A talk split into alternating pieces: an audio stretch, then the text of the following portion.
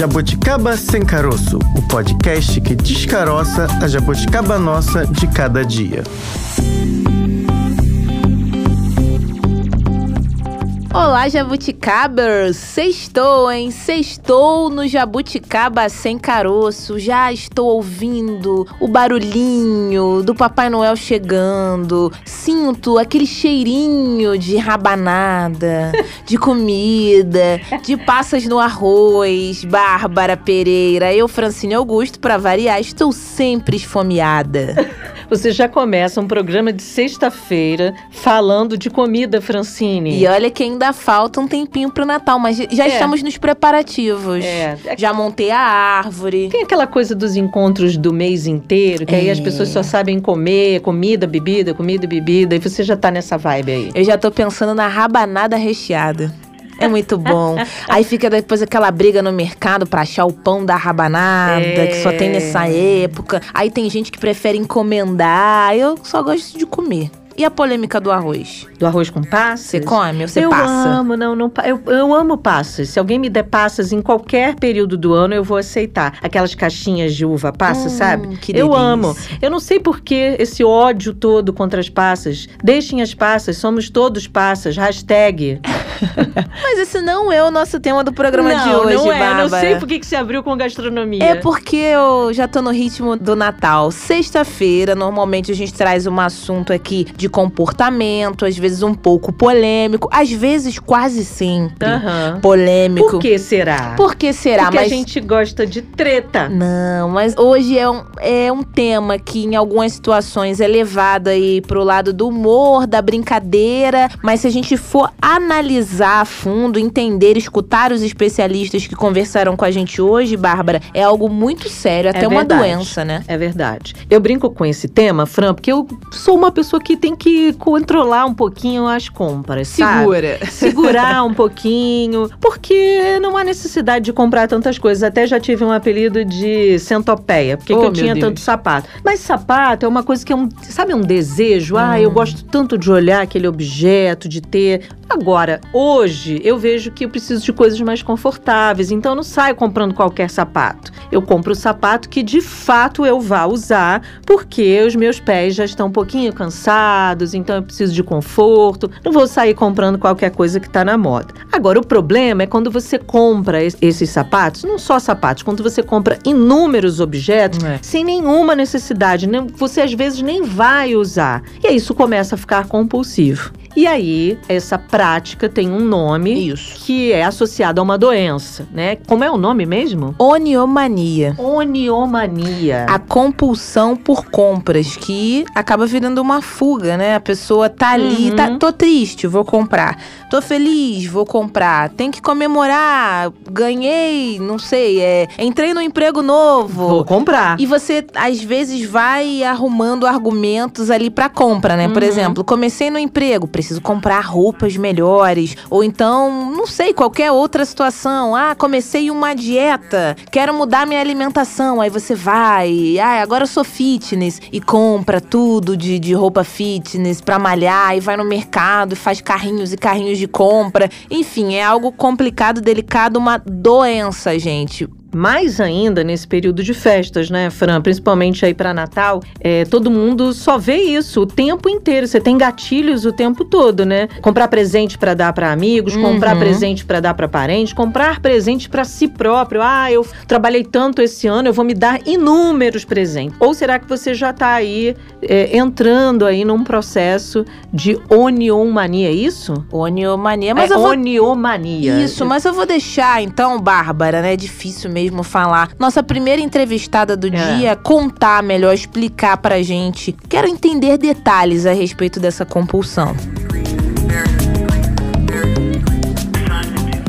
A gente conversa agora com Roberta Massou, ela é psicóloga, ela é especialista em gestalt terapia, tem aí uma formação nessa área e vai conversar com a gente sobre o nosso assunto de hoje, que é a compulsão por compras. A gente está chegando num período, Roberta, em que isso acaba se tornando mais intenso por parte de algumas pessoas. Primeiro, queria te agradecer por estar aqui, por aceitar conversar com a gente aqui no nosso podcast. Você não está aqui ao vivo, mas está em sintonia com a gente à distância. Além de te agradecer, já emendar aí com a primeira pergunta, falando um pouco aí do que, que é essa compulsão, de quando a gente tem aí que observar que a gente está aí já num caminho por compulsão, aí de compulsão por compras. Obrigada, Roberta. Um imenso prazer estar aqui. Eu que, que agradeço, primeiramente. E então vamos entrar no assunto. Falar sobre oniomania. É. Pois é. Né? O que, que é a oniomania e quando é que a gente tem que se tocar que a gente está nesse caminho? Então, a oniomania é um transtorno que é marcado pela compulsão de compras, né, por compras. Nós devemos nos tocar quando vamos dizer assim, porque é até meio sensível, né? Porque é um pouco irracional. Muitas uhum. vezes a pessoa nem se dá conta do quanto ela está comprando, né? É igual um alcoólatra. Ela fala, ah, você está bebendo muito. Não, não estou bebendo muito, mas está todo dia ali no bar ou em casa. Então a pessoa, muitas vezes, ela não percebe, ela não se dá conta. Né? A pessoa uhum. vai comprando, comprando, comprando, muitas vezes coisas que ela nem necessita, né? Muitas vezes coisas que ela nunca nem vai usar, mas só o desejo, a necessidade de estar comprando aquilo ali já satisfaz. Hum, qualquer tipo de coisa já satisfaz, já traz um, um, certo prazer. E quando que vira essa chave do apenas, ah, eu comprei ali aquele objeto, aquela roupa porque eu estava precisando? A gente sempre acha que precisa de alguma coisa e talvez fosse possível viver com bem menos, mas aí já é, é tema para te convidar para outra pauta. Mas assim, quando a gente vira essa chave ou dá esse start de, nossa, tá demais, ou até alguém que tá próximo da gente observe, nossa, mas isso daí tá além do normal. A pessoa, outro dia mesmo, tava me falando que comprou isso, aquilo, e daqui a pouco tá comprando de novo. É bem sutil ou tem algumas aí dicas que a gente consegue pegar, Roberto? Então, uma dica que eu dou, assim, é quando a pessoa acaba por exemplo, extrapolando financeiramente, né? E isso acaba ocasionando um prejuízo. Uhum. É porque, vamos de exemplo aqui, é, a pessoa recebe 5 mil reais e ela começa a gastar 10 mil reais, por exemplo, com compras né, no cartão. Que geralmente, hoje em dia a gente tem essa facilidade. É. Uhum. Né, cartão, cheque especial. Mesmo ela vendo que já ultrapassou é, é, o limite dela, né, ela, por exemplo, arruma um empréstimo, ela pede emprestado para alguém. Muitas vezes tem casos que a pessoa pode até mesmo furtar, né, ou roubar para satisfazer né, esse, esse desejo de de estar tá ali comprando algo. Então, acho que esse já, já é até o nível hard assim, da, da situação. Uhum. Mas acho que por aí, quando a pessoa já começa a ver que está sendo prejudicada financeiramente, comprando muito mais do que pode pagar, vamos dizer assim, esse já é o alerta de que pode ser que esse diagnóstico seja seja dada ali, né, para uhum. profissional. Uhum. Agora, Roberta, eu tô observando que a Bárbara é só um exemplo, tá? Não estou jogando em direta. A Bárbara chegou aqui para trabalhar, né, com uma sacola na segunda, outra na terça, três na quarta, cinco na quinta. Como falar isso pro outro de uma maneira também que não magoe? Porque a gente já falou disso aqui também em outros episódios, falou da comunicação não violenta, como lidar com o outro e às vezes até querendo ajudar, a gente pode ser grosseiro ou não sei, né, não ser nada sutil. Como eu viraria para a Bárbara, né, de uma maneira gentil e falaria isso? Porque a gente com amor também magoa o outro, né? Se você não souber a abordagem correta. Eu acho que ela tá me caguetando, Roberto. Mentira, imagina. Eu tô sentindo, é... tô sentindo, Bárbara. Senti que tá expondo a coleguinha. Eu não chego cheio de sacola, porque ela já me viu... ela compra online.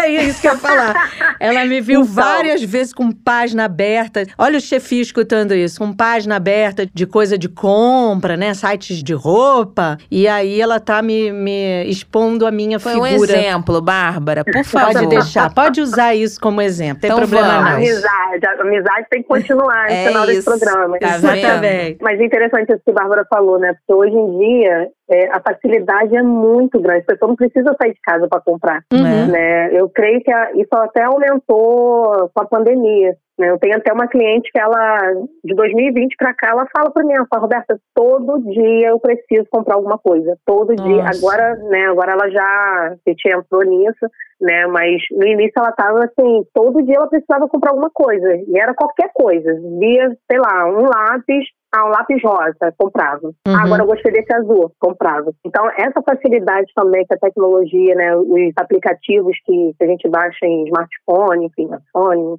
no tablet, nos dá mais essa, é, nos dá mais facilidade de, de ter essa compulsão, né? Sim. E esse exemplo, e isso que você falou, né, o exemplo da Bárbara, você falou da comunicação não violenta, uhum. eu acho que, que é muito por aí, assim, né? né você apontar para a pessoa e falar assim, olha só, estou vendo que você está comprando demais, mas levar ela para o sentimento, né? Como assim, Roberto? Você chegar para ela e falar assim: caramba, Bárbara, você sabe quanto eu gosto de você, uhum. né? Então eu tô preocupada porque eu tenho visto que talvez você esteja comprando um pouco mais, entende? Uhum. Sim, le levar para sua preocupação, pro que você, de como você gosta dela e com isso você tá vendo que às vezes ela tá saindo um pouquinho do trilho ali e tal. Não e só apontar, que... né? Olha, você tá comprando demais. Até se colocar no lugar também de alguma maneira. Não, eu também, eu sei que às vezes eu exagero. Até por isso eu tô tendo a liberdade aqui de te dar esse toque. Eu acho que se colocar mesmo no lugar do outro, né, doutora? Sim, sim, usar, né,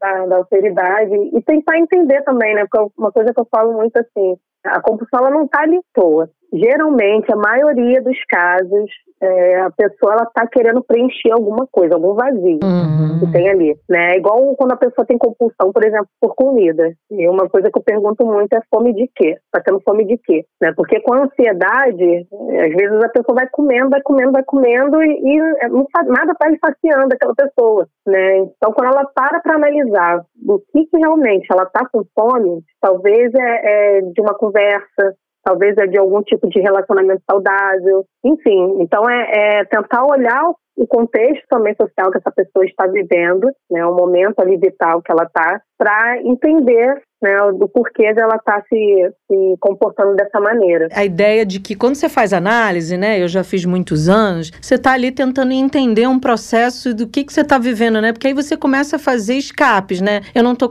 eu tô frustrada, não tô conseguindo avançar na minha carreira, eu tô frustrada aqui porque meu relacionamento não tá legal, e aí você vai jogando para outras coisas essa energia, né? Aí você falou, Sim. ou vai comer, ou sei lá, ou vai beber, ou vai comprar. É uma Sim. é como se você estivesse ali tentando preencher buracos mesmos seus que você não está conseguindo talvez entender e joga para isso, né? Joga, depois eu pago também, porque também, como você falou, estamos muito com muitas facilidades entre aspas, porque depois não fica nada fácil, mas a ideia uhum. de você, né, vou comprar e depois eu vejo no que dá, né? Exatamente. E na oleomania também é, é, às vezes a pessoa nem é, compra nem somente quando ela tá triste ou, sei lá, com raiva, alguma coisa do tipo, não. Às vezes quando tá feliz também, porque, uhum. ah, tô feliz, eu quero me recompensar Sim. de alguma forma. Né? Então, então, assim, tudo é motivo, né? Não tem uma, um motivo, assim, é, plausível qualquer uhum. coisa se torna um motivo para que ela compre. Uhum. Agora, Roberta, você acha que ah, o meio que a gente vive, né, de alguma maneira influencia e muito nesse comportamento? Eu digo isso porque algumas coisas são romantizadas. Por exemplo, uma pessoa que é ah, dependente químico ali, ninguém vai brincar com isso na internet, mas. Ou ah, falando do alcoolismo, já que a gente deu esse exemplo, tem muito do sextou, vamos beber, jogo do Brasil, já pode abrir a primeira latinha agora. Para quem não tem essa doença, é só uma piada ali, talvez não tenha sido de mau gosto, uma brincadeira ali de comportamento, mas para quem não pode ver, né, escutar o som de uma latinha abrindo ou luta com aquilo ali por mais um dia, por mais 24 horas, não, eu quero me manter bem, aquilo deve ser uma tortura. Com a questão das compras, é a todo momento. É na televisão, é uhum. mensagem que chega hoje em dia no nosso aplicativo de conversas, no e-mail. Então eu imagino que a pessoa ela teria teria que talvez se isolar para não comprar tanto assim. Você acha que é esse meio que a gente tá, essa ostentação nas redes sociais é, também, né? Eu ia falar isso, é um influenciador Sim. que esfrega na sua cara uma bolsa, uh, sei lá, um vestido de 30 mil, né? A gente tem visto isso por aí, né? Uhum, sim, e sim. muito. Eu, eu ia falar até isso, assim, as redes sociais, principalmente Instagram, né? Que é o, rede uhum. da ostentação. E isso com certeza influencia muito, muito. Olha, é bem interessante né, falando isso. Eu atendi eu, três pessoas, é, três mulheres. Que elas estavam entrando em depressão por conta disso, assim, Nossa. né? De ver a rede social e achar que a vida do, né, de amigas, enfim, né, era sempre maravilhosa, porque a pessoa estava viajando, a pessoa estava sempre de roupa nova, sapato novo, e postava, comprou, sei lá, um perfume. Então, isso acaba realmente instigando, né? A ponto ou da pessoa entrar em depressão, que isso também acontece, né, com as pessoas que têm oneomania, né, os pacientes que têm oneomania, é, ou então por conta de uma ansiedade também, né, muito exacerbada.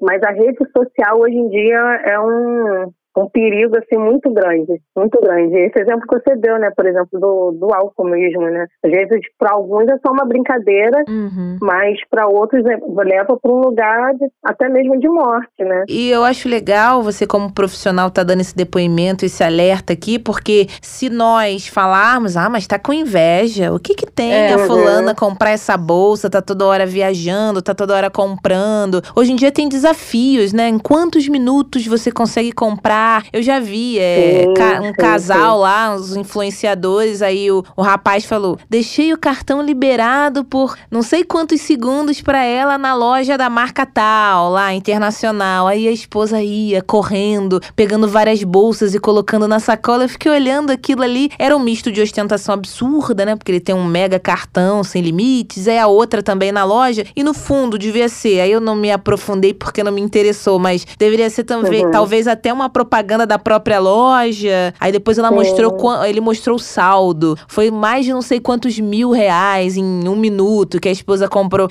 Pra mim, assim, eu só achei uma coisa sem pé nem cabeça, mas aí eu fico me colocando no lugar de quem tem essa doença, né? Tem essa compulsão. Caramba, aí a pessoa já começa a idealizar. E se eu tivesse lá nessa loja por 30 segundos, aí dessa compulsão das compras, aí já desperta outra coisa, aí já começa a comer demais, a beber demais. Então, talvez talvez um dos primeiros aspectos aí seria não sair, talvez é pesado, mas diminuir essa frequência aí desse universo do mundo digital, o mundo dos sonhos, né, Roberta? Sim, e até, né, Francine e, Bárbara, uma coisa que eu fiquei pensando aqui também, que rede social é aquilo, é o mundo da fantasia, né? A gente precisa colocar isso na cabeça, assim, nem tudo que parece é. é. Lembrei de um exemplo de uma colega minha que, engraçado que eu lendo mais sobre isso, né, me veio muito ela na cabeça, assim, que ela tem essa necessidade de mostrar a vida dela para as pessoas, do quanto ela está comprando, do que ela está fazendo, do que ela está conquistando, sendo que muitas coisas não são reais. Por exemplo, ela foi num, numa loja aí você vê como, como a questão é grave mesmo, assim, né? Em questão até de, de, de exposição. Uhum. Ela foi numa loja da Mercedes, um, e tirou uma foto em, em, frente a um carro maravilhoso, entrou no carro, pediu para tirarem foto também, né? Um carro top de linha, tem aqueles carros imensos, eu esqueci o nome do carro, mas da Mercedes, né? Um carro a maravilhoso. Gente, a gente não, a gente tá no patamar de conhecer esse carro não, eu né? só sei o que é um Fusca, muito mal. a gente tá não tá nesse não patamar. É, Vamos é. chegar lá, mulher. Gostei, lá. gostei. Mas para vocês verem a gravidade da situação, assim, de, dos meus amigos e eu conversarmos e falar, cara, a gente precisa sentar com ela. É. Uhum. Porque ela tirou foto e postou lá, agradecendo, obrigada, meu Deus, pela sua fidelidade, não sei o quê. Aí foi pro Copacabana Palace, tirou umas fotos lá, falando que, que das diárias, é, sendo que a gente sabe, assim, da, da real, né, da realidade dela, da vida dela até a mãe dela conversou com a gente, mas assim, para vocês verem como que, que, essa questão da rede social, é, mas tem todo o contexto, né? Que ela se separou, então ela quer mostrar para o cara que hum. ela tá super bem, né? Então ela tem comprado muito mais do que ela pode também ter só em lojas caras, né? Vai, vai na Farm, vai, enfim, essas lojas. Estou melhor sem você, né? né? Algo é. assim. Sim, exatamente. Mas assim, tá toda endividada. Mas aí para a gente parar e analisar como realmente essa questão é grave, de querer né, mostrar para o outro, de querer para ela até se satisfazer também, né? Porque tá uhum. ela está nesse vazio tão grande nessa relação agora, ela precisa todo o tempo estar tá postando ali para mostrar para ele ou para a família dele o quanto ela está bem, o quanto ela está crescendo na vida. Agora, você me contando isso, dando esse exemplo, eu fico imaginando quanto seja difícil para você, porque eu vou tirar por mim, né? Como conversamos aqui nos bastidores, minha mãe também psicóloga, se formou na mesma faculdade que você, Roberta, e quando minha mãe vem me falar algumas coisas, eu acho que já é papo papo de psicólogo. Ela só tá sendo a minha uhum. mãe ali. Mas como ela é Sim. da profissão, eu, ah, mãe, não vem me trazer aí reflexão, não quero. Não é nada disso, era só um sonho, é só uma vontade, não vem me analisar. E coitada, ela só tá sendo a minha mãe.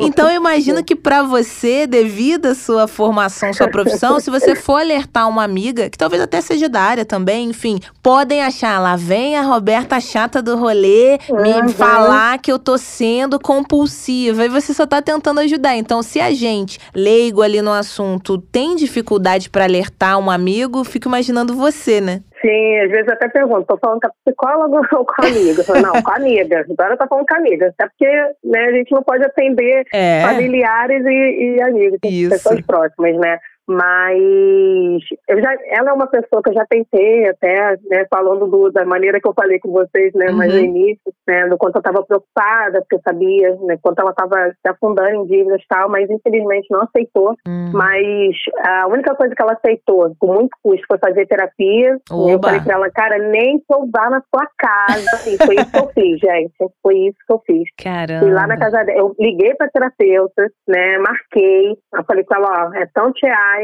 a gente vai lá, aí fui, busquei ela no trabalho, né, levei ela para terapia, fiquei lá fora esperando né, ela ser atendida e depois ela caminhou sozinha. Né, mas infelizmente ela saiu e né, voltou novamente. Ela tinha até melhorado, mas voltou agora até pior. Né, e agora Nossa. ela não aceita mais, mais essa ajuda. Né, e é muito importante, assim, vocês que estão ouvindo né, esse podcast, uhum. você começar a se identificar com o que a gente está conversando, procure ajuda, procure um psicoterapeuta, né? Provavelmente ele analisando o seu caso, né, ele vai te encaminhar para um, um, psiquiatra também, né? Porque tem casos que a gente consegue, né, é, é, vamos dizer assim, resolver ali na psicoterapia, né? Mas tem casos que são tão graves, como por exemplo dessa minha amiga, né? E precisa também entrar com, com algum tipo de medicamento, uhum. né? E não precisa ficar com vergonha, não precisa ficar com culpa, né? Porque é uma coisa que eu costumo falar, né? Que nem algumas pessoas que sofrem de depressão, com vergonha de, de falar que estão precisando de remédio, alguma coisa assim do tipo. É uma doença como qualquer outra. Sim. Né? A gente não vai, se tiver problema na vista, não vai no oftalmologista. É. Se tiver com problema no osso, vai procurar, né? Ou com dor, né? Procurar um ortopedista, um fisioterapeuta, né? Então, a mesma coisa a mente. Se não estiver legal, só ir numa terapia, fazer uma terapia, né, procurar um psiquiatra. Então é, é isso, o importante é se cuidar. Verdade. olhar com carinho. E terapia é vida, deveria ser saúde pública. Eu sou fã. Sim, sim, eu sou sim. fã para qualquer questão. Claro que a gente está falando aqui de, de, um caso já definido, digamos assim, né? Ah, está definido que tem essa doença da compulsão por compras. Vai ali ter um acompanhamento, é, é fundamental. Queria te perguntar um pouco no sentido da, que a gente estava falando, você falou aí do caso da pessoa tirando uma foto na frente de um carro. A ideia das marcas, né? É. Você ser ganha um selo talvez, no imaginário de quem faz isso, porque você está ligado a um produto X, Y Z, né? Não adianta ser um carro qualquer, tem que ser um carro com tais características e com aquele selo da marca tal, né? Isso para algumas pessoas isso é tão importante, a gente vê muito isso hoje nas redes sociais, né? Pessoas que estão ali, não adianta tirar foto só com uma, um copinho, mas tem que ser o copo da marca tal, com a bebida tal, que o é do momento. não sei quantos anos. É, é, né? Uhum. Você é, é uma ideia de se validar a partir daquilo que você consome, é um pouco isso, né? É, é o que eu costumo falar, assim, é, acho que a autoestima dessa pessoa está tão baixa, né, que ela precisa de alguma coisa, assim, para mostrar para o outro que ela é muito, uhum. né? Foi o que você falou, né? Não, não, é mais o ser, é o ter. O que uhum. vale não é mais o ser, uhum. né? O ter. Então, ter roupa de marca, ter uma bebida de marca, né? Poder beber uma bebida, poder ir no restaurante caro significa que você está com dinheiro para pagar aquela conta. E infelizmente isso só vai, como eu disse, né? Só vai cavando o poço ali, né? O poço tem fundo que muitas vezes é difícil voltar para essa realidade. E nesse mundo que a gente vive, nessa sociedade também, né? Está cada vez mais capitalista, né? Se a gente não prestar atenção, acaba indo nessa mesma onda. Isso que eu ia te perguntar, eu não sei se talvez seria esse termo, né, da compulsão, da eu mais mania, mas é possível adquirir essa compulsão desde criança, se a gente pode dizer assim, porque em alguns cenários, atualmente, muitos pais também que passam praticamente o dia todo fora de casa, de alguma maneira ali também para suprir a presença, enchem os filhos de presentes, de coisas, é o carrinho que fala, que anda, que, lógico, nunca vai substituir aquele pai ou aquela mãe, mas uhum. é uma uhum. maneira ali de recompensa. Ó, o papai, a mamãe ficam o dia todo fora de casa, mas você tem o melhor presente. Isso pode, talvez, estimular de alguma maneira e desde ali de criança, adolescente, a pessoa, ó, tô ganhando tudo, então também quero comprar. Mãe, pai, me dá o cartão aí, sem limite, já que você não fica em casa. Lógico que talvez o adolescente não tenha esse pensamento, mas é, inconscientemente talvez faça. E começa a comprar porque ele sempre teve tudo. Tem alguma faixa etária que talvez seja mais propícia ou não necessariamente. O idoso pode começar com essa compulsão, o jovem. A gente já sabe aí que tem um público mais inclinado para isso, né, também. Sim, interessante sua pergunta. Sinceramente, eu não parei para pensar nisso, mas assim, faz muito sentido isso uhum. que você falou, porque Ainda mais assim, é, como os pais né, têm trabalhado bastante, vão tirar até esse, esse, esse período de pandemia, né? Porque é. esse período de pandemia até foi muito. Acho que até pior, né? Por exemplo, eu tenho umas amigas que elas falavam, cara, eu não conheço meu filho. Então elas ficavam tão. É, as babás que cuidam né, das hum, crianças sim. ficam até sábado, né? E como tiveram né, que suspender, né? Babá empregada, elas começaram a, a cuidar né, das crianças e elas falaram, cara, eu não estou suportando, eu não conheço meu filho, então não tenho paciência, eu não consigo ouvir a voz, não consigo. Né? E sempre foi muito disso, assim, de comprar, de comprar, de comprar. E, infelizmente, no que eu posso falar, eu falo, né? Porque a gente tem mais de 20 anos de amizade, uhum. mas eu vejo o quanto isso é preocupante, assim, porque são crianças que não sabem receber um não. Né? Então, são crianças que, se sair para algum pro shopping, ou para qualquer coisa, um parquinho, às vezes, né, vou com as minhas filhas também, a gente vai junto, né? Ah, quero, quero a bola. Ah, agora não pode, não. Ah, começa a chorar, e se joga no chão, aí vai lá e compra a bola. Agora quero pipoca, compra pipoca, quero picolé. Então, isso, de uma certa forma, eu creio que pode sim, né, desenvolver, porque eu não tenho limite, é. né? Acho que limite até uma, uma palavra importante, assim, para essa questão da onomania também, uhum. né? Para essa compulsão. Aliás, virou uma moda nos últimos tempos, né? Levar não é uma dificuldade para muita gente aceitar esse não, né? Uhum. Principalmente essas novas gerações aí, querem tudo e um não vira algo gigantesco, Extremo. né? Ah, por que que não me deram não, né? Não, eu penso que talvez quem nos ouve aqui agora, ah, mas com dinheiro ali é fácil, né? Falar que tá com mania de comprar. Não, quem não tem dinheiro é uma situação calamitosa porque você ainda cria dívidas para alimentar uhum. ali uma uhum. compulsão. Mas eu fico pensando, Exatamente. quem tem, é, talvez seja pior porque você não vai ter limite. Você vai comprar Exatamente. coisas absurdas, sei lá, descascador de ovo, nem existe, mas precisa. Uhum. Vou comprar. Então, assim, é, é, igual o que eu falo na questão da, da dieta, né? Tem muita gente que fala isso. Ah, fazer dieta ali, uma educação alimentar é cara. Quem tem, para quem tem dinheiro dinheiro é mais fácil. Depende o, o, ângulo que você olha, porque se eu tenho dinheiro e tô ali, não quero fazer dieta, eu vou comprar pizza, sorvete e, e eu não vou ter o limite. Às vezes você não tendo tanto acesso, de alguma maneira seja mais fácil. Ou você pode dizer melhor, né, Roberta? Não tem fácil ou difícil. É pedir ajuda, é procurar profissionais. O primeiro passo seria, é, né, você com a ajuda também de alguém, procurar um psicólogo ou já vai num no, no, médico? Qual seria aí? Tem uma ordem que essa pessoa que percebe essa compulsão pode seguir? Eu sugiro procurar diretamente né, um psicólogo, uhum. né, um terapeuta da, área, ou um psiquiatra, mas uhum. eu gosto mais, assim, até, até seguindo muito o que, que Sandra, né, que é a minha mestre, que ela fala assim, vamos primeiro tentar psicoterapia. Uhum. Se depois de uns dois, três meses a gente vê que realmente não, as coisas não estão caminhando, né, ou, com, ou caminhando como nós pensávamos, aí a gente indica o psiquiatra, né, porque tem que ter, muitas vezes tem que ter esse casamento. Né? Isso é essencial, assim, porque sozinha é muito difícil, não tem, Sim. como eu falei, é, é, uma impulsividade, a pessoa não tem controle mesmo, né? ela não consegue se controlar. Muitas vezes ela pode até se dar conta de que ela está fazendo aquilo, é. só que ela não consegue se controlar. É, ajuda aí sempre o que a gente está falando aqui ao longo desse episódio de hoje, que possa, talvez você não tá com jeitinho de falar com aquele amigo, pega o link do episódio aqui do podcast de hoje, joga lá no grupo da família, como quem não quer nada. Olha, gente, que interessante os profissionais que foram ouvidos sobre esse tema, porque jogar em direta e voltando o que a gente falou não vai adiantar, né? Que a pessoa vai ficar com raiva. Tá querendo dizer o quê? Que eu tô comprando demais? Aí já cria aquele, uhum. aquele caos. A ideia não é essa. A ideia é alertar e falar que é possível um tratamento. Não é o final dos tempos. Não, quem nos ouve agora e tá passando por isso não vai ser nem a primeira pessoa, nem a última. E como você disse, Roberta, não pode ter vergonha, né? Talvez surja aquela vergonha ali quando você, quando a ficha cai, mas o segundo passo aí é, é buscar essa ajuda que é fundamental mesmo, né? Exatamente.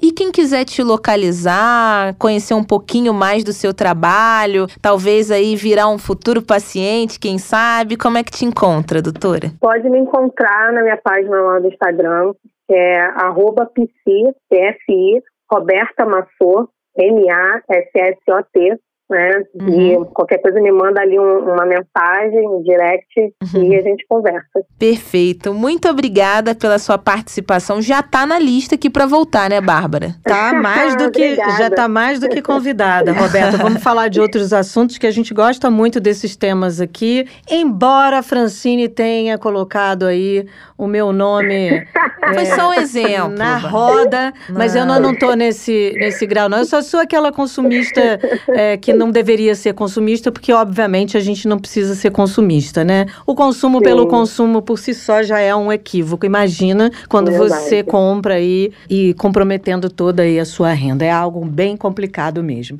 Roberta, Sim. obrigada, viu? Obrigada a vocês, queridas. Foi maravilhoso estar aqui. Tá que bom? Muito obrigada mesmo pelo hum. convite, pela troca. É, gostei bastante. Que Volte sempre. Volte sempre. Até a próxima. Obrigada. Até. Um até. Beijo. Tchau, tchau. tchau, Bárbara, pelo menos o nome a gente aprendeu a falar, né? É verdade. Não é fácil. E também é, alguns indicativos aí para você poder saber, olhar, observar, identificar em você mesmo ou em alguém próximo o quanto isso já virou um problema, né? Quanto verdade. comprar em excesso vira aí uma doença. Porque a gente tava, começou brincando aqui, mas isso é de fato muito sério. Você leva consequências muito graves nesse processo. Não só porque é um sofrimento, exatamente como você falou, eu, no processo de análise, você tem que se olhar assim, o quanto você, as suas ações viram sofrimento. Isso vira um sofrimento em vários sentidos. Você Primeiro, porque você vai comprar o tempo inteiro. Segundo, porque se você não estiver comprando, você não está bem. Terceiro, porque você continua comprando, seu orçamento vira aí um outro problema, né? Porque quem tem saúde mental quando as suas contas estão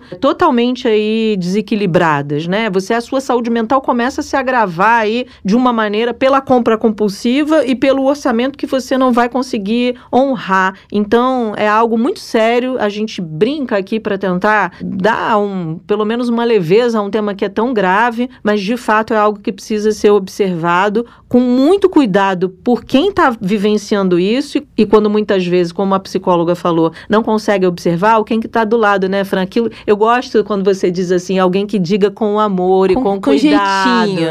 É, porque muitas vezes as pessoas já chegam de forma agressiva dizendo, olha, você está aí se atrapalhando toda, né? Tem algumas palavras que às vezes machucam. Você usou essa expressão, é. magoou magoar. E aí você, quando você é magoada, você tende a revidar de uma forma mais agressiva. Então, falar com jeito, com cuidado, para que você possa aí ajudar a outra pessoa e não a, ajudar a empurrar ainda mais para o buraco aí em que ela já está, né? E falando em ajuda, Bárbara, é importante a gente lembrar e trazer, inclusive, aqui com o próximo entrevistado, a informação que há clínicas especializadas uhum. nesse tratamento, porque às vezes a conversa ali, a ida no psicólogo ainda não seja seja ali o que vai ajudar de uma vez por todas aquela pessoa, tenha um tratamento mais detalhado, com médicos. E é isso que a gente vai falar agora com o nosso próximo entrevistado, que é o Dr. Juan Pablo.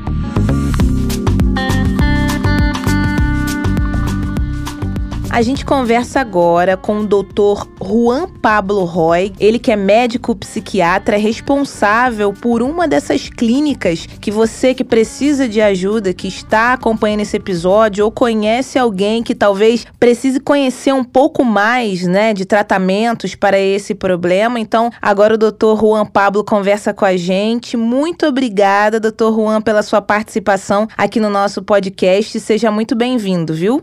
Muito obrigado, obrigado Francine, obrigado Bárbara e todos os ouvintes aqui do podcast. Bom, queria já que o senhor apresentasse né, a clínica que o senhor é responsável para os nossos ouvintes, falasse um pouco da história de vocês, para a gente entender melhor, né, esse, não sei se problema pode ser uma palavra muito forte, né, mas como tratar essa doença, doutor Juan? Bom, o importante é entender que existe uma doença, uhum. né, que é essa doença da oniomania, é diferenciar o que, que é uma pessoa que compra muito e uma pessoa que está doente, uhum. né, e que ela não tem o controle. A nossa clínica, ela funciona desde 86, foi criada pelo Dr. Pablo Roig, que é meu pai, uhum. psiquiatra, e é uma clínica especializada em tratamento para dependência química. Uhum. Então, nós funcionamos há bastantes anos trabalhando com dependência química, e a dependência química é uma patologia que é uma compulsão, né? uhum. envolve compulsão e impulso. O que, que é isso? O impulso é quando dá aquela vontade de fazer alguma coisa, a pessoa não pensa, não pensa em consequências, consequências, não pensa em nada. Ela uhum. teve vontade, vai lá e faz. Sim. Né? Como se fosse uma coisa muito primitiva. Vem aquela vontade, a pessoa faz sem medir consequências. E a compulsão é quando a pessoa começa a repetir esses comportamentos porque vem um mal-estar enquanto ela não faz aquilo. Uhum. Né? Então, é, a gente viu que além da dependência química, né, existem uma série de outras compulsões, de patologias que estão listadas, né, como transtornos dos impulsos, hum. e aí as pessoas, eh, elas podem ter compulsão por alimentos, né? Então, compulsão alimentar, compulsão por compras, compulsão por jogo, e muitas vezes uma é, vem associada com a outra, ou a gente tem uma passagem de uma compulsão para outra. Então, a gente vê hum. muito, por exemplo, pacientes que são é, que fazem uma cirurgia bariátrica, que tem uma compulsão alimentar, não são acompanhados por uma equipe psicológica. Hoje em dia é obrigatório, né, faz, fazendo esse tipo de cirurgia, ter que ter acompanhamento psiquiátrico, psicológico, porque as pessoas elas por impedir a, a, compulsão alimentar ali com o meio físico, que é a cirurgia, às vezes passa para outro tipo de compulsão. Caramba. E aí podem ir para compras, para sexo, para drogas. A gente recebe muitos pacientes alcoólatras que começam com um grau de alcoolismo bem avançado após esse tipo de cirurgia, quando não fazem um acompanhamento. Né? Então, são todas patologias hum. ligadas à, à falta de controle para exercer essa ação. Doutor, então a gente pode entender que essa doença, né, essa compulsão, ela é, se diferencia daquela compra é, frequente. Ah, eu gosto de comprar, enfim. Quando você começa a ficar com mal-estar, quando você começa a achar que não vou conseguir ficar sem comprar nada, é esse mal-estar que o senhor se referiu, é esse o, o definidor ali, algo que a gente pode. Hum, liguei um alerta, eu estou sentindo uma necessidade de comprar mais do que o comum. É por aí? Exato. Muitas vezes começa com a pessoa come, liga o alerta quando tem algum familiar, alguém próximo que vem e fala: Pô, você não está comprando demais? E aí a pessoa já fica incomodada com aquilo, porque a, a começa a perceber que ela não tem o controle e aí ela tenta muitas vezes parar essas compras e não consegue. Uhum. Né? E aí já começa a perceber que está com, com, com, com, um problema mais sério. A oniomania, que é esse tipo de, de transtorno, que é das compras compulsivas, a pessoa ela tem um mal-estar porque assim, ela não, ela não consegue focar no seu dia a dia, porque quando ela não está comprando, ela está pensando em compra. Uhum. Então, é aquela necessidade de comprar. A pessoa que tem a onimania, ela geralmente ela compra, não é aquilo que, ah, eu gostaria tanto daquela roupa e fica pensando tal, e vai lá e compra aquela roupa. É, muitas vezes a pessoa com onimania começa a comprar coisas que não tem nem necessidade. eu não tá. sei se você lembra, aqueles que tinha aqueles 0800, vendia umas coisas assim, muitas vezes uhum. inúteis, mas uhum. você via que as pessoas começavam a comprar, mas você nunca vai usar aquilo lá. ah, mas é o comprar por comprar. Eu acho que isso foi uma coisa que foi facilitando, que hoje você pode comprar na palma da tua mão. Né? É. Né? Você não precisa ir até a loja. Você tem um celular, abre ali um aplicativo e aparece uma lista enorme de, de coisas que você pode comprar e muitas vezes o, o, o paciente com oleomania, ele tem o prazer da compra. Uhum. Depois ele tem uma culpa muito grande, ele tem uma sensação muito ruim depois da compra. Uhum. Né? O prazer dele vem no ato ali da, da compra, no poder de exercer a compra e, e geralmente compra coisas repetidas, coisas que não tem necessidade. Né? Então ela, ela, ela perde o controle mesmo, ela começa a comprar, então são pessoas que começam a esconder as suas compras. Muitas vezes a gente vê mulheres que compram muita roupa e chegam em casa, às vezes deixam no carro escondido. Né? A gente tinha casos até de, de pacientes que escondiam em sacos, assim, dentro do lixo, para o marido não ver, depois ia lá, tirava e colocava no armário. Uhum. Então, é, é, é uma falta de controle, né? com uma necessidade enorme de comprar, com endividamentos, né? Então, é, já passa por uma coisa mais patológica. Patológica quer dizer que é, que é doente. Tem uma patologia, né? né? E essa uhum. aceitação, né? Você entender, na verdade, que você precisa de um apoio. Às vezes, quem tá próximo ali de você tenta te alertar, te mostrar que aquilo não tá bem assim. Só que a pessoa, ah, você não sabe de nada, você não, não entende disso, você não é médico, uhum. você não é especialista. Por isso é importante, né? Procurar um local, né? Que você vá é, compreender que isso tá, tem alguma coisa ali diferente. Porque eu acho que no nosso dia a dia também acontece muito isso. Quem tá ali do nosso lado a gente não ouve, mas vem alguém de fora. E nesse caso de vocês que tem a clínica responsável por esse e outros tratamentos, ao falar, a pessoa ela vai de fato assimilar. Só que acredito que não seja fácil, né? A pessoa admitir, ah, eu vou fazer não. um tratamento. Então, assim, acho que só pelo fato de não ter a internação, talvez já seja meio caminho andado, né, doutor? Como é que é o, o retorno uhum. dos, não sei se é pacientes, né, que a gente fala, fala que, que procuram a sim, clínica sim, de vocês? Eles falam, nossa, mas que bom, porque eu teria vergonha se eu tivesse que ficar internado. Como é que é esse retorno de quem procura tratamento? Sim, a gente tem diferentes perfis de pacientes que procuram o tratamento. Né? Tem aqueles que vêm por livre e espontânea pressão da família. Né? Então, ó, ou você vai, ou estamos aqui cortando tudo. Já chegamos a ter paciente que realmente precisou internar, hum. né, porque estava queimando todo o, o, patrimônio. É, eu cheguei a ter uma paciente que o marido tirou o cartão de crédito, tirou tudo e ela fez uma ameaça e uma tentativa de suicídio, então precisou internar. Né? Então, às vezes são pacientes que chegam num nível de gravidade que, nesses casos, aí sim, pode chegar ao ponto, né, um paciente que está colocando a vida em risco a internar. Isso, uhum. Mas isso é raro. Tá? Não, não é o comum. O comum é que a pessoa procure. Muitas vezes, os que não são por livre e espontânea pressão, infelizmente são porque já chegaram num nível ali de, de fundo do poço, né, que percebe que, opa, já estou com uma dívida, não consigo cobrir, está muito difícil, e aí procura ajuda com familiares, os familiares, olha, a gente não, não tem como cobrir essas suas dívidas, e aí acabam procurando uhum. ajuda profissional para tentar entender, muitas vezes nem sabe, olha, não, não sei o que está acontecendo comigo, mas eu estou uhum. cada vez aumentando mais as minhas dívidas, estou sem controle, né, e aí procuram ajuda. Existem pacientes, às vezes, que também vão procurar formas de cobrir suas dívidas com pessoas que aí sim também colocam a sua vida em risco com agiotas, então pessoas que podem acabar trazendo um risco para a vida do paciente, para os familiares, uhum. é, isso quando são dívidas muito grandes. Existem pacientes, às vezes, que falam, olha, né, contrai uma dívida, mas não é gigantesca, assim, gigantesca a gente sempre compara com o qual é o, o salário do paciente uhum. é, e quanto ele está gastando. Então isso varia muito, mas tem pacientes que às vezes, ah, vou num, numa loja de R$1,99 e sai comprando a loja inteira. Uhum. Né? Então, ah, aí meu prejuízo é menor mas sempre tem um prejuízo, é, porque não tem controle e sai comprando um monte de coisas que não, que não precisa ali. Os pacientes procuram, a gente faz uma avaliação uhum. psiquiátrica, até porque existem outras patologias que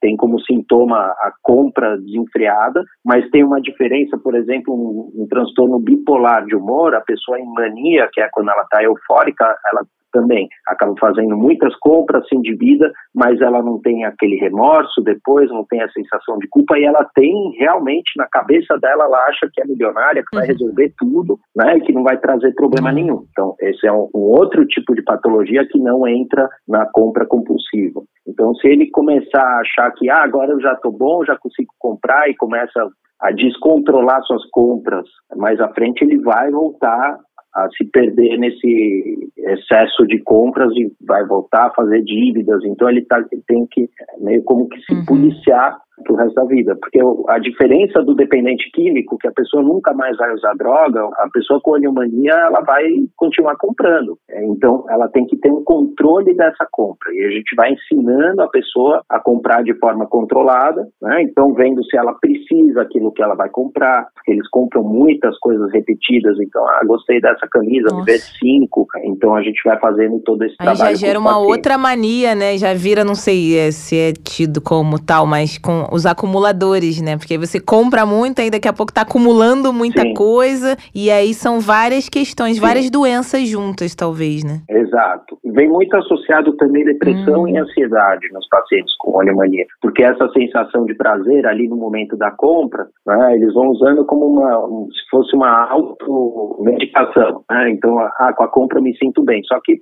não resolve porque logo em seguida já vem a culpa, já vem o aumento da depressão, então não resolve aquele problema. Então muitas vezes precisa também avaliar para ver se não precisa tratar uma depressão que está ali associada uma ansiedade nesse tipo de pacientes. O tratamento pressupõe o quê? Terapia associada a medicamento ou não necessariamente medicamento? É, vai depender de caso a caso? Ou são as duas coisas juntas? O que, que compõe um tratamento para pessoas que têm compulsão por compra? O tratamento, assim, depende caso a caso a questão, por uhum. exemplo, da medicação. Então a gente faz, como eu falei, a avaliação psiquiátrica. Todos os casos eu encaminho também para uma terapia cognitivo-comportamental. É um tipo de terapia que funciona muito bem para pacientes com onimania. E muitas vezes a gente coloca também, quando é necessário, um, como se fosse um coach financeiro, né, e que vai ajudar a organizar. Às vezes a, o paciente tem um familiar, eu tenho uma paciente, por exemplo, que a família né, falou, olha, ela se abriu com os irmãos, tudo, falaram, olha, vamos tirar cartão de crédito, você não tem mais acesso à sua conta no banco, você vai passando para a gente o que, que você precisa e a gente vai depositando. Você tem o teu dinheiro, mas a gente vai controlando. Uhum. Então, acabou fazendo toda essa organização com a família. Às vezes o paciente não, não tem como fazer isso com a família, a, a gente procura alguém que possa fazer uma, uma assessoria aí do, no ponto de vista financeiro para o paciente. Sim. E a terapia cognitiva e, e às vezes precisa sim de medicação, mas existem medicamentos que às vezes ajudam um pouco o impulso, então a gente às vezes utiliza, que ajuda bastante a, a controlar aquela necessidade voraz de, de comprar Basicamente seriam esses três: a avaliação com a parte de prescrição médica, a terapia com psicólogo cognitiva comportamental e, e, uma assessoria na parte financeira. Claro que a gente está falando aqui, doutor, de uma maneira ampla, né? Cada pessoa é uma pessoa, paciente, cada caso é um caso, mas a gente teria talvez assim uma dimensão de um tempo médio de tratamento, ou a pessoa pensar, ah, não, vou lá na clínica, procuro eles, procuro o doutor Juan Pablo, vai dar tudo certo, três meses eu já tô bem, tô nova, tô zerada, ou não, talvez seja seis, um ano. O senhor disse que, na verdade, esse acompanhamento é importante a vida toda, né? Pra pessoa estar tá sempre ali, mas é, pelo menos para que a pessoa melhore um pouco o quadro que ela esteja. Uhum. A gente uhum. consegue ter ideia, assim, falando em datas, meses, um ano, quanto seria? Olha, a gente vai colocando o principal, né, que é o início do tratamento, a gente vai colocando objetivos e é, para a pessoa se controlar ali no, na realização das compras. Então a gente pode, às vezes, como eu falei, eliminar o cartão de crédito, né, ter um controle com pessoas ali próximas para ver que não, não esteja comprando. A fase mais difícil, eu diria que são os primeiros uhum. um ou uhum. dois meses. Depois disso, o paciente começa a, a, entrar numa rotina e conseguir segurar mais aquele impulso. E aí a gente vai acompanhando o paciente e isso pode. A gente tem pacientes, por exemplo, que participam de grupos e, e, a gente tem uns grupos interessantes que assim a gente tem grupos separados, mas às vezes a gente faz um grupo de compulsões onde a gente coloca todas as compulsões junto. Então, a gente tem um grupo que é, eu, por exemplo, coloquei alguns pacientes que eram compradores compulsivos junto com pacientes dependentes químicos, né, todos voluntários ali para participar desse grupo, e foi um grupo muito produtivo, porque eles viam que, nossa, meu é. problema é igual ao do dependente químico, né? E o dependente químico, olha, eu não preciso usar droga para ter uma, um é. problema de compulsão, olha, aquelas pessoas não têm, e, e, começam a trabalhar os comportamentos que eles têm em comum, sem ser a questão da droga ou da compra. Né? Eles têm os comportamentos que, que são padrão aí nesse, nessas patologias da compulsão, e a gente consegue fazer um trabalho bem bacana. Então, assim, a gente tem pacientes que acompanham em grupos, às vezes por período de um ano. Tem pacientes que ficam três a seis meses. Né? Então, eu diria que, assim, menos de três meses é muito uhum. pouco. Menos de três meses é muito pouco. Pelo menos para ele colocar o hábito, às vezes, de tirar, ah, não precisa mais a parte psiquiátrica, tudo, mas ir participando de grupos, isso tem que uhum. ser a uhum. longo prazo. Existem até grupos como o grupo de alcoólicos anônimos, então são grupos de autoajuda, onde a pessoa fica retomando tudo aquilo que ela aprendeu para conseguir se manter sem a compra uhum. excessiva. Agora, doutor Juan, eu fico me perguntando que talvez muita gente que esteja ouvindo agora tenha a seguinte ideia: olha, eu sou um pouquinho consumista, tendo a consumir mais do que o necessário, gosto de comprar uma roupa por mês, ou duas, ou três, muitas vezes não está dentro do meu orçamento, mas eu vou lá porque tô afim de ter uma roupa nova. Aproveita as promoções. É, gosto de liquidação uhum. e tal. Eu tenho a tendência a desenvolver algo mais no sentido da compulsão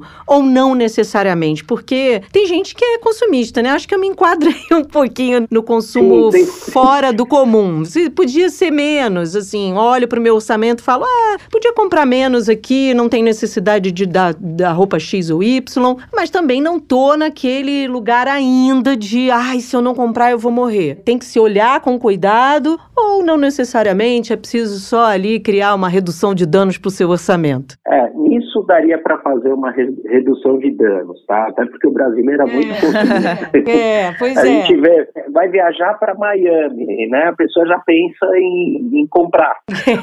então, é verdade.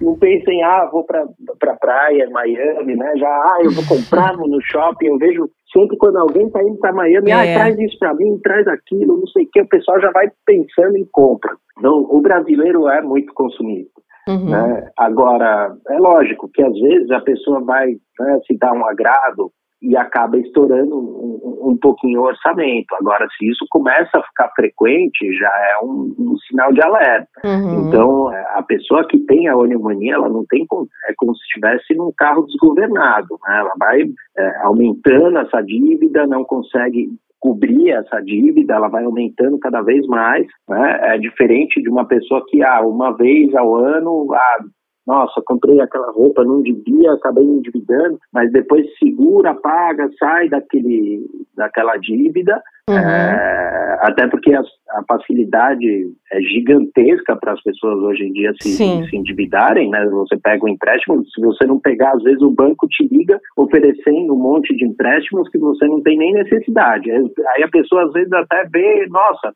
se eu, mas se eu pegar esse empréstimo, eu consigo comprar aquilo lá, não vou me endividar e não está pensando né, nos juros, tudo, que é. vem depois. Uhum.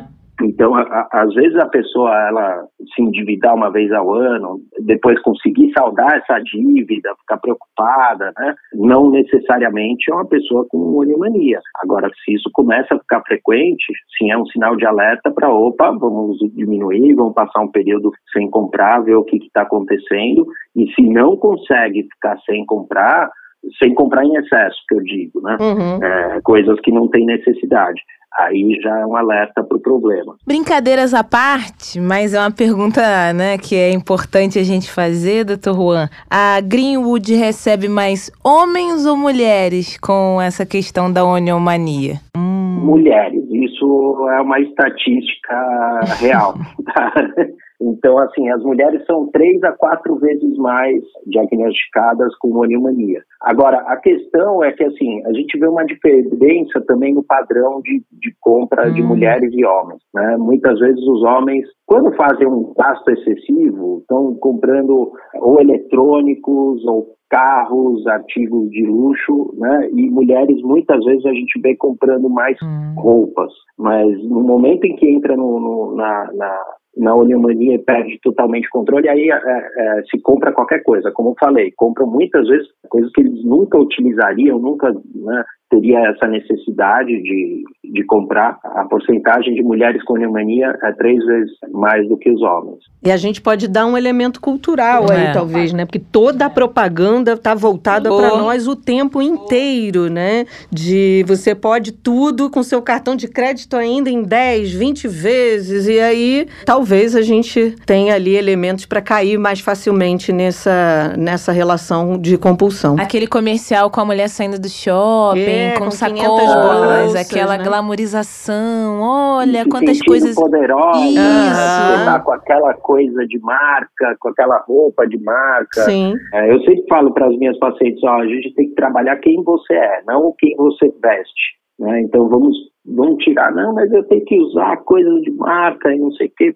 Ó, vamos tirar, vamos ver quem você é. Primeiro, você tem que se conhecer. Aí a gente vê o que está acontecendo, por que você está cobrindo essa pessoa né, de coisas caras e poderosas para mostrar uma, um poder aí que foi ad, é, é. adquirido. É um falso empoderamento, é. né? Um empoderamento pelo uhum. objeto e não por si própria, né? Porque você pode ser empoderada Exato. de qualquer forma, sem nada uhum. de valor, né? Valor no sentido de caro. E aí a gente cai, tal, caia talvez por um N motivos, né? Culturais aí, né? doutor. Infelizmente. Agora, quem ouviu, acompanhou esse episódio, quer sugerir para alguém, né, para um amigo, para um familiar e quer até apresentar a clínica de vocês, doutor Juan, queria que o senhor deixasse aí as maneiras de contato, se tem site, Instagram, telefone, para prestar esse serviço aqui, né, aos nossos ouvintes. Sim, claro. Bom, é, o principal contato uhum. via telefone com as nossas secretárias.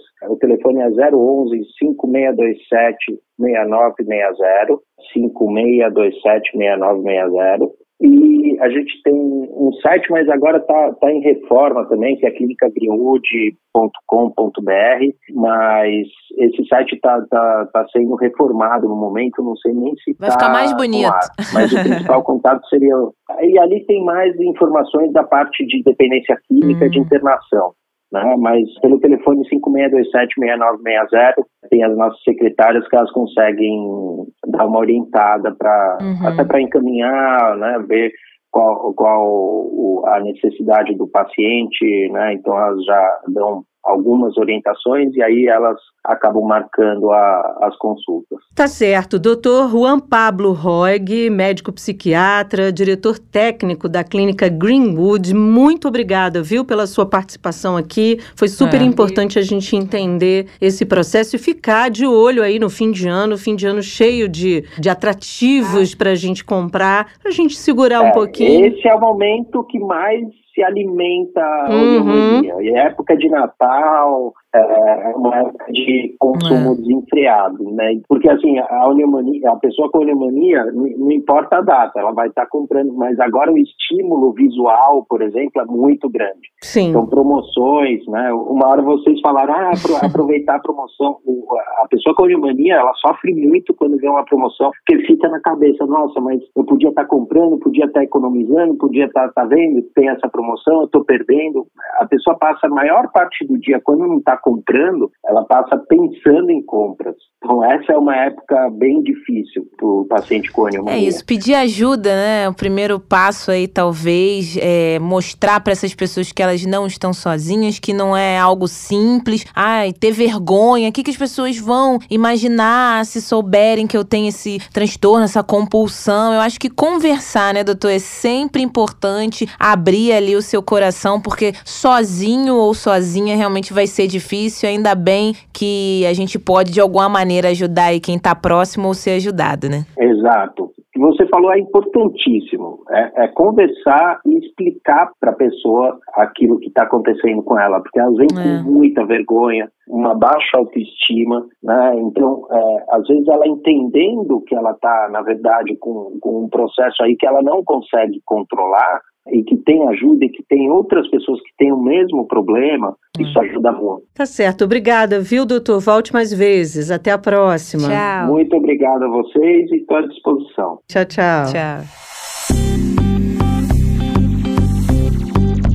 Bárbara, por hoje é só, mas segunda-feira a gente volta tratando temas importantes da economia. Eu espero que você esteja aqui comigo firme e forte até para que suas contas também fiquem firmes e fortes, é né? Isso. A gente hoje falou aqui de algo que é uma doença, mas também impacta, obviamente, no orçamento, como a gente já disse. E que se você acha que você pode começar a equilibrar o orçamento, é o programa de segunda-feira que a gente sempre traz alguém aqui para dar alguma dica, alguma sugestão, algum caminho para você que ainda não aprendeu a fazer educação financeira, como eu. Eu é isso. Eu tô em processo, viu, Fran? Já é um começo. Eu tô em processo. Isso, isso é muito bom. Na análise, quando você diz que você já identificou o problema, não conseguiu resolver ainda, mas está em processo, é um caminho e tanto. Um caminho e tanto também você nos seguir no Twitter, que é o jabuticabaSC. Escolha o tocador de podcast preferido, nos dê cinco estrelas e também nos ouça no site da Sputnik Brasil, sputniknewsbrasil.com.br. Tchau. Tchau, tchau. Jabuticaba Sem Caroço, o podcast que descaroça a jabuticaba nossa de cada dia.